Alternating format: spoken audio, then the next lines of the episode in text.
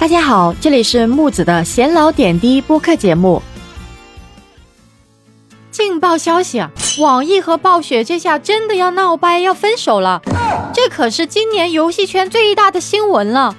据报道，美国暴雪突然终止与网易合作，包括《魔兽世界》《炉石传说》《守望先锋》等游戏将在明年一月暂停服务。我们一起来回顾一下这两大跨国巨头的合作历程吧。二零零八年，网易和暴雪正式合作，合约是二零二三年一月份到期。真的就像情侣足足谈了十四年的恋爱，现在说分手就分手了。其实网易也没少分钱，二零二一年分成相关的成本是二十六点三六亿。暴雪之前可能是全球最大的游戏厂商，现在就应该不是了，现在应该是鹅厂了。那么二零二一年暴雪的收入是八十八点零三亿。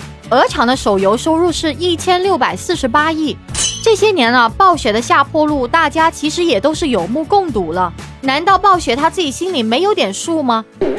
十年的暴雪营收翻了不到一倍，而网易翻了十倍，所以自主替代就不用喊了。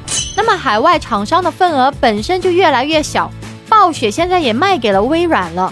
那么接下来网易和微软的代理合作，说不定也要闹掰了。合约是明年的八月份到期。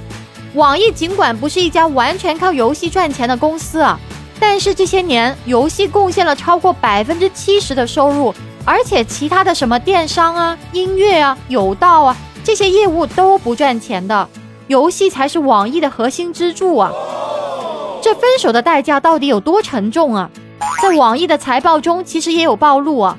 二零二一年来自代理游戏的收入占比是百分之九点五，其影响力其实蛮大的。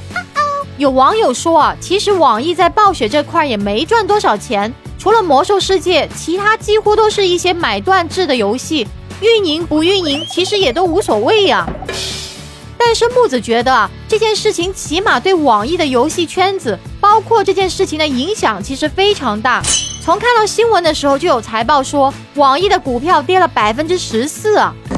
我曾经也是在某大型网络游戏公司上过班的，在网络游戏盛行的时候，我也玩过国服的魔兽世界呢。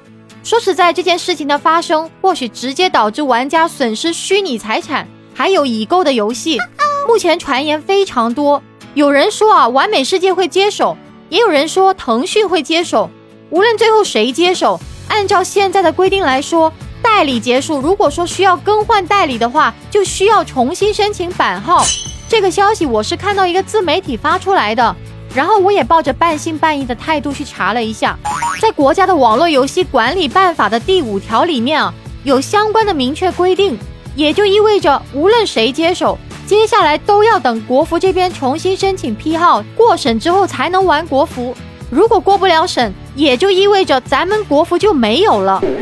那至于目前版号有多难拿呢？即使不是游戏产业圈的人，作为玩家的你们，应该多少都有点感触吧。后续我也会继续关注这件事情的发展。